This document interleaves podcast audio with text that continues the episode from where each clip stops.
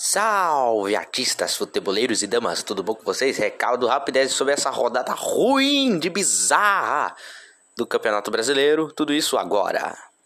Começando pelo Verdão, o Palmeiras venceu o Juventude fora de casa. No estádio Alfredo Jaconi, o Palmeiras fez os gols com Zé Rafael, Rony e Gabriel Menino, 3 a 0 fora de casa e segunda posição garantida na rodada com 12 pontos.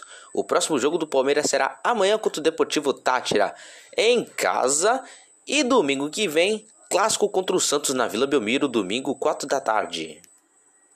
Agora falando do Peixão, o Santos empatou em 0 a 0 contra o Ceará na Arena Barueri. Teve gol anulado do Léo Batistão, mas mesmo assim não teve mais nada. O Santos ocupa a sexta colocação com 11 pontos no Brasileirão. O próximo jogo do Santos será amanhã contra o Banfield às 7h15 da noite.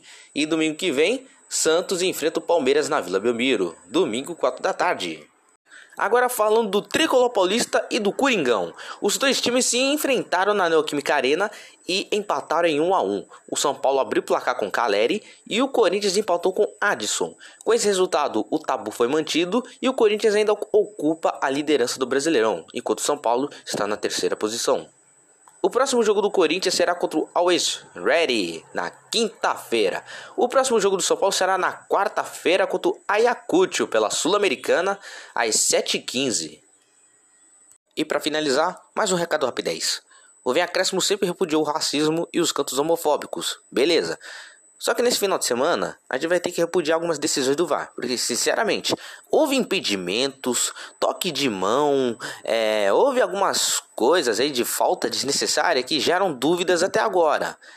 E é claro que a gente espera que na próxima rodada a gente tenha mais decisões certas do que erradas ou equivocadas. Então é isso, galerinha. Se inscreva no canal, nos segue nas nossas redes sociais. E é isso, galera. Compartilhe para geral aí. Tchau, Brasil! Que venha acréscimo!